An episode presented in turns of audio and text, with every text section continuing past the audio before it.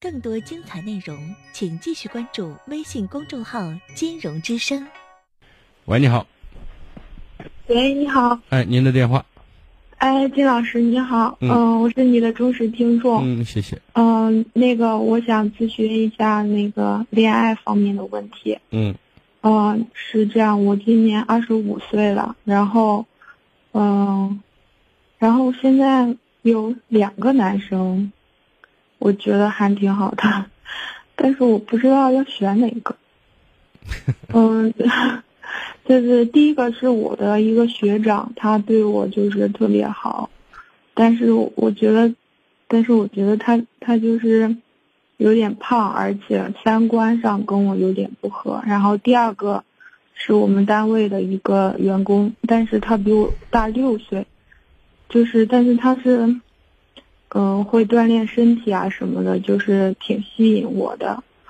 我觉得我挺喜欢这老员工，但是，但是我觉得我又觉得，我又觉得我我的这个学长是真的对我挺好的。嗯，嗯，但是但是我还是，嗯，还是挺喜欢这个老员工。我就想问一下，我要不要主动去联系这个老员工呢？我觉得这两个人，到目前你所描述的状态，嗯，作为一个爱的选择标准，我觉得都比较脆弱，或者都不大靠谱，你知道吗？都比较脆弱。嗯，为什么呢？嗯，你看，你跟这两个人有个共性的东西，在精神层面，嗯，相互彼此欣赏的那些精神层面的东西，就认知方面的东西，几乎都很苍白，你知道吗？嗯，对，就是就是两个人在一起，我们说，能谈能谈在一起，很多观念很认同，对很多看法，呃，有时候能有沟通的话题，然后彼此之间都有很欣赏的，就是外在是一方面，还有一个精神层面的东西。有些人说，哎，这人的谈吐，或者这这人的知识，这人的学历，或者这人的对很多做问题的方式，都是我比较欣赏的，对吧？这其实，在某种意义上反映这个人综合的素质，但是你这两个人，你全部都集中在一个非常窄的点上，知道吗？嗯，这个学长跟我交流比较多，他但是你你不认可他，问题是这样的。对，但是这个公司的同事，他刚来的时候，他就是追我，但是我我对他没感觉，我也没理他。但是接触的越来越多，我就觉得他挺好。他哪儿好？我就觉得，嗯，他又热爱生活，又锻炼身体，然后又积极向上。不是，在我的感觉里面哈，就是一句话，就是有活力，知道吗？对，而且他他就是特别有魅力那种。那魅力是什么？有有六块腹肌，还有嗯，然后后来不爱搭理我，我就觉得对我来说就特别有吸引力的那种。不爱搭理你，对你产生的吸引力是这意思吗？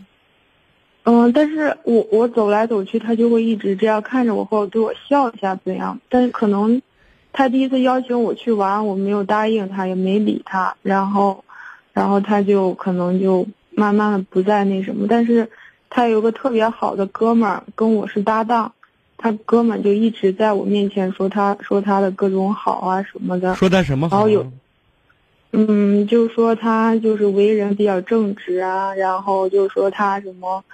哦，反正就更好。有时候跟我聊到一点多，我在想，如果一个男生对我没兴趣的话，他的哥们儿，他哥们儿为什么要陪我聊一点多呢？那说不定他哥们儿喜欢你呢。没有，他哥们有女朋友。那有女朋友可以换嘛，对吧？啊？那啊什么呀？但是我们俩聊的都是都是都是这个老员工，他哥们就是教我怎么样怎么样那什么跟我说。不是，我认为这种疗法本身不太正常，知道吗？不太正常。对。哦，您的意思是说我应该就是跟跟他当面说，而不是跟他哥们一块去说？不是，你跟他他哥们很热情的、很积极的去促成这件事情，然后好像跟自个儿的事一样啊。在这个问题上，就像一个人，一个男生他喜欢一个女生，让自己的哥们儿给那个女生去表白，说我喜欢你，你的这个女生会怎么样？嗯，对不对？对，换个角度上，这个男生又算什么呢？那有太多这种给别人撮合撮合，然后把自个儿撮进去了，嗯。对不对？但是我在想，是不是因为我第一次拒绝他了，所以他你他你拒绝他这件事情，我认为也许是一个，就一个一个一个，就战术上的错误，但是这嗯不是一个致命错误，对不对？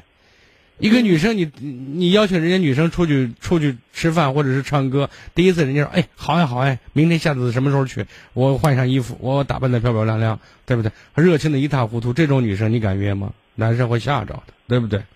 女人表示适度的矜持，在任何时候，哪怕是装的，你也得装的矜持一点。我认为这是有必要的，嗯对吧？你不可能很失态、兴奋的一塌糊涂，我觉得也不太正常。那这这这会让男人觉得，我这这女人花痴的造型嘛，对吧？嗯所以我现在想说的意思是，这俩人，就你刚才描述的这些，目前所了解的和你感受到的东西，我说都不可以让你觉得就是好像很值得你去爱。但是反过来，我跟你聊了这么长时间之后，我发现其实你也是一个简单的女生，也没多少心嗯，我是机。挺简单的。嗯嗯，所以呢，我觉得咱也是一般人，呃，咱现在更多的要呃可以接触，因为你二十五六了嘛，也到了谈恋爱的时间，也不敢老拖了，知道吗？